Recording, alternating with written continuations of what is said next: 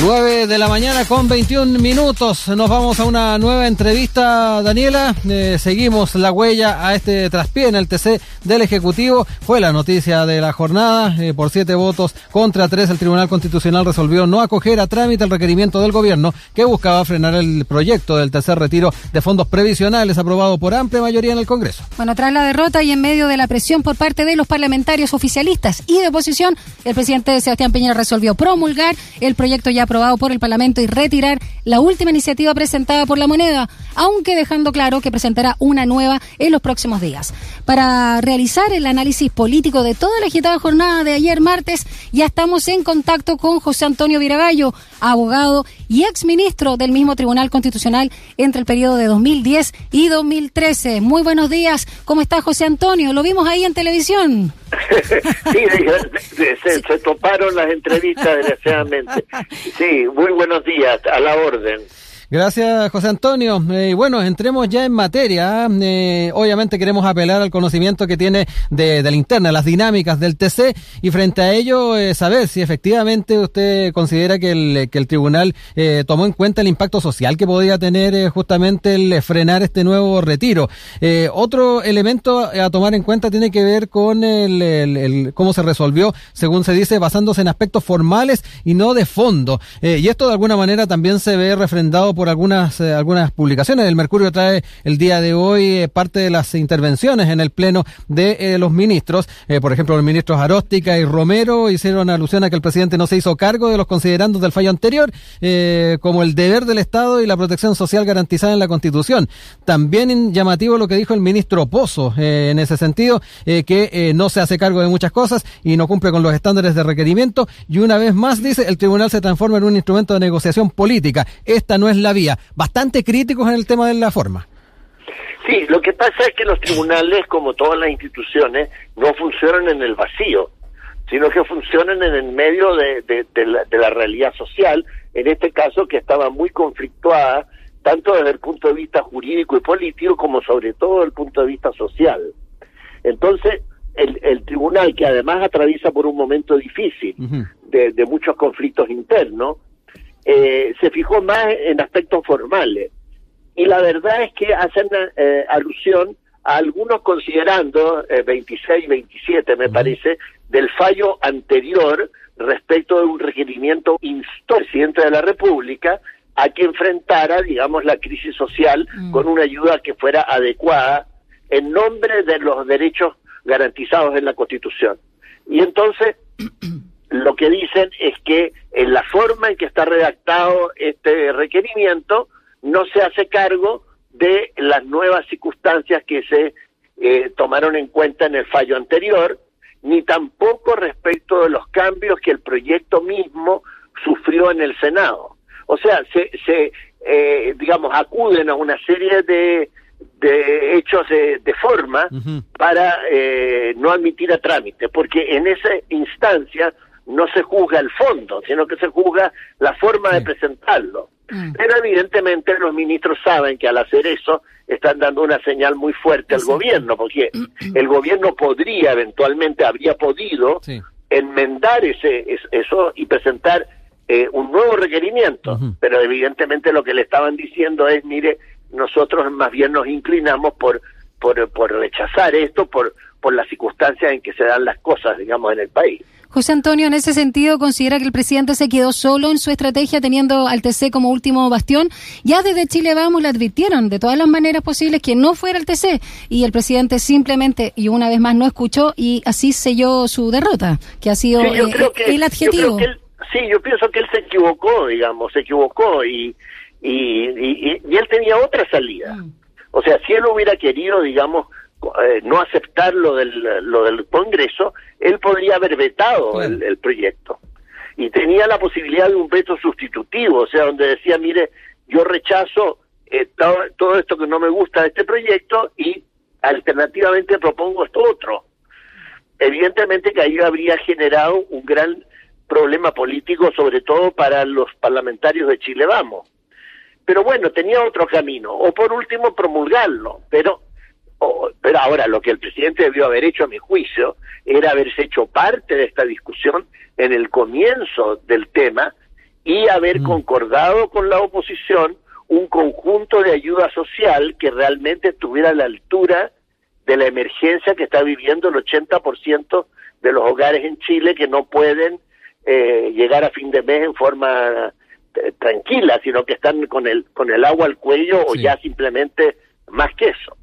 Eh, José Antonio, eh, ya lo mencionaba, ah, eh, de alguna manera la tensión que hay dentro del propio tribunal. ayer recordemos hubo declaraciones del ministro Iván Aróstica antes de entrar al pleno que de alguna manera empezaron a adelantar cuál podría ser el tenor de la discusión y en definitiva lo que se iba a resolver. hoy en la tercera además se habla de un golpe blanco a la actual presidenta María Luisa Abraham y un cobro de cuentas pendientes. ahí se hace bastante más evidente algo que esbozaba en sus primeras respuestas. Bueno, la verdad que en este momento nosotros tenemos eh, dos eh, investigaciones de fiscales en el tribunal, denunciados por propios miembros del tribunal. O sea, tenemos una a cargo del fiscal Armendari y otra a cargo de la fiscal Chong. Además de eso tenemos, me parece que son dos sumarios internos a cargo del ministro Pica respecto a denuncias que se hacen por abuso laboral eh, respecto de la presidenta del tribunal. O sea, es un tribunal que está más que tensionado, digamos. Yo creo que, que, vive una situación interna muy difícil de relación entre sus ministros. Mm.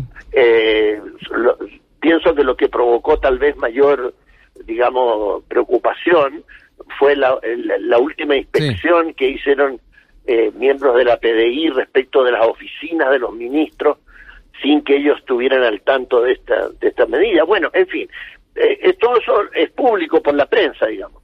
Entonces, eh, es una institución, digamos, que eh, puesta en tensión en un conflicto político y social tan fuerte, eh, digamos, no es el lugar adecuado para dar una resolución categórica sobre este conflicto. Mm.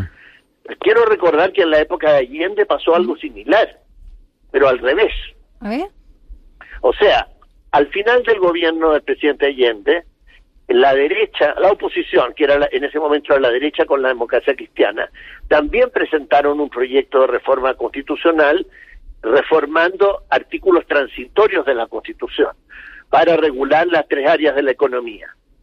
El, eh, como no hubo acuerdo con la Unidad Popular, el presidente Allende al final vetó ese proyecto eh, la oposición insistió, según nuestro criterio de la época, sin atenerse a los quórum que requería la Constitución, y entonces el presidente recurrió al tribunal. Teóricamente había una mayoría favorable, y el tribunal, que era de personas muy respetables de, la, de, ese momento, ante esa situación que vivía el país de tensión enorme, eh, lo que hizo es que se declaró incompetente. porque el tribunal dijo que no estaba en condiciones de entrar a conocer la constitucionalidad de una reforma constitucional. Es una tesis bastante razonable por lo demás. Entonces, el presidente ante esa circunstancia no le quedaba más que o promulgar esa reforma, doblegarse, o llamar a plebiscito. Y en ese momento entonces él pensó en el plebiscito.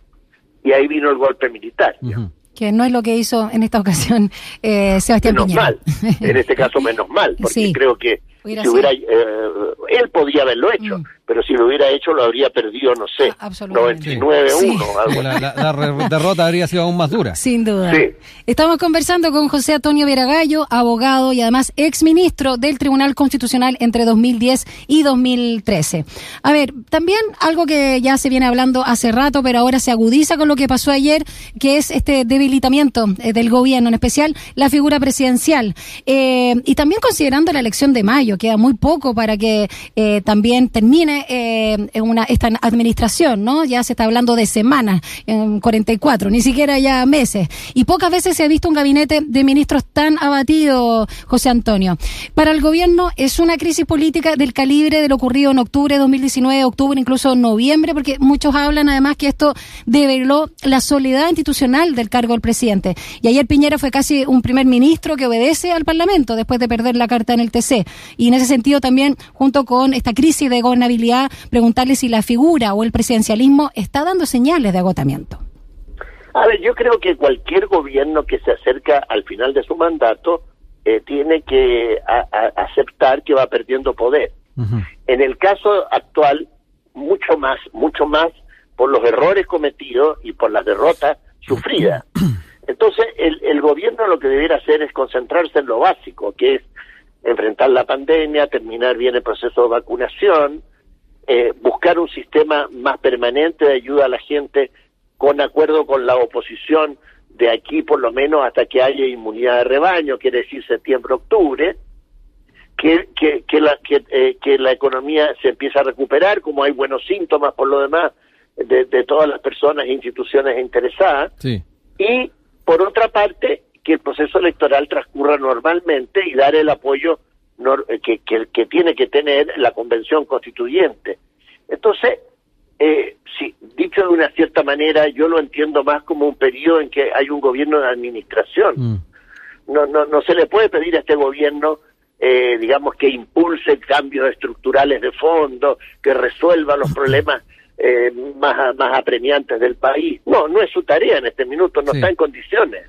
Sí, José Antonio, es que además eh, eh, ha sido también notoria la, la intención o el deseo de, de, la actual administración de tratar de dejar un legado, eh, pero a la luz de lo que planteas tú, todos los elementos en los con los cuales ha tenido que enfrentar eh, desde el estallido social, si queremos irnos más allá, dificulta el poder dejar un legado del gobierno y más que nada, como dices tú, está quedando el legado del periodo donde quien los impulsó pareciera que nunca o casi nunca se lo identifica con el actual gobierno. Son otras las fuerzas que han impulsado esos cambios. Claro, y además esto de que los gobiernos dejan un legado es algo que habría que ponerle un poco en entredicho, mm. porque si, a ver, si a mí, me, por ejemplo, me dijeran del primer gobierno de Sebastián Piñera, ¿cuál fue su legado? Yo, la verdad que lo único que diría sería eh, la extensión del postnatal a seis meses. Eso es lo que me quedó en la cabeza. Mm. Eh, o si me dijera, bueno, en fin, de distintos, ¿no? El gobierno. Entonces, yo creo que es una, un error esto de los equipos gubernamentales andar pensando en legado. Este gobierno va a ser juzgado, o, iba a ser juzgado básicamente, o va a serlo, perdón, cómo enfrentó el estallido, y eso lo hizo mal, mm. por todo lo que sabemos de, no solo de desorden, sino que además de, de violaciones a los derechos humanos, iba a ser juzgado de cómo enfrentó la pandemia donde seguramente va a haber un juicio mucho más matizado, porque no cabe duda que algunas cosas las hizo bien, por ejemplo, eh, a, tiempo tuvo los respiradores, los, los, eh, los, oxígeno, ventiladores, eh, la, la, cuestión de infraestructura hospitalaria y la vacunación. hizo mal, en cambio, eh, no prever que iba a venir esta segunda o tercera ola de contagio. Y la estrategia sanitaria, propiamente Claro, y hizo pésimo, digamos, la no, no haber dado una ayuda social a la gente que le permitiera cumplir las cuarentenas. Bueno, pero en fin, pero yo creo que los gobiernos no, tienen que preocuparse tanto de sus legados, sino que hacer las cosas bien, para las cuales eh, eh, están mandatados, digamos. Y en este caso, el presidente no debiera pensar tanto en su protagonismo personal o, en, recuperar popularidad, etcétera, sino que lo, que tiene por delante cumplirlo, digamos, con, tranquilidad y dar vuelta a la página y, y concordar con la oposición sobre todo la ayuda que la gente está esperando. Eh, también preguntarle sobre lo que acaba de declarar y que se viene ya instalando, sobre todo de las precandidatas presidenciales, Jimena Rincón y Paula Narváez, respecto a esta renta básica universal, que ya la misma presidenta del Senado, Yana Proboste, está haciendo un llamado para eso y adelanta también un diálogo. Eh, en ese sentido, ¿cómo siente que se puede dar justamente em, este vínculo entre el Ejecutivo y el Legislativo? Eh, si va a haber nuevamente un diálogo de sordo o cree que ya está, no sé, no no sé si la, la, verdad la palabra es aprendiendo el presidente Piñera, pero tras esta derrota pueda ceder a este tema tan importante como es una renta básica universal. A ver, yo creo que yo distinguiría, o sea, una cosa ¿Mm? es que el país aspire a tener una renta básica universal que eh, se podrá establecer gradualmente en la medida que la economía vaya creciendo y será tarea de los próximos gobiernos. Ni siquiera creo que sea tarea de un solo gobierno. Y otra cosa es una renta de emergencia que el país necesita ahora por la situación en que está por lo menos de aquí a diciembre o a marzo que asume el próximo gobierno. Esa, eh, ese, ingreso de emergencia puede ponerse el nombre que quiera, a lo mismo, pero no lo confundiría con la idea de que en Chile exista una, una renta básica gradual eh, lo más universal posible. Eh, y, y, respecto de esa renta de emergencia, eh, ahí hay distintas, habrá que discutir.